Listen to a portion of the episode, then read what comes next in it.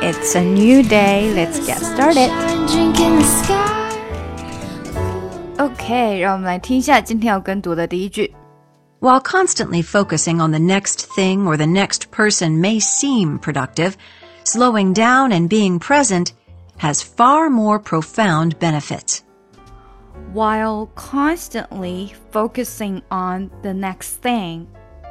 好，那第一个字在读的时候呢，它会变短了。While while constantly while constantly，而不是读的啊非常圆满的一个 while 这样子哈。While constantly focusing on the next thing。focusing on the next thing. Next 的这个 t 跟后面的 thing 连起来啊，就出不来了。 While constantly focusing on the next thing or the next person may seem productive. While constantly focusing on the next thing or the next person may seem productive. Slowing down slowing down 啊，这中间是没有空隙的，slowing down 直接连过去，slowing down and being present and and 的这个的会短一些，and being present 就变成 and 了，对不对？and being present has far more profound benefits.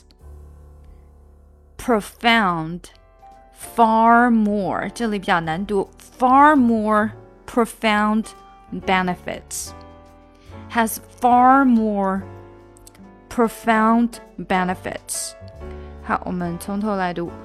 While constantly focusing on the next thing or the next person may seem productive, slowing down and being present has far more profound benefits while constantly focusing on the next thing or the next person may seem productive. Slowing down and being present has far more profound benefits. 好，我们加快一些。While constantly focusing on the next thing or the next person may seem productive, slowing down and being present has far more profound benefits while constantly focusing on the next thing or the next person may seem productive. Slowing down and being present has far more profound benefits.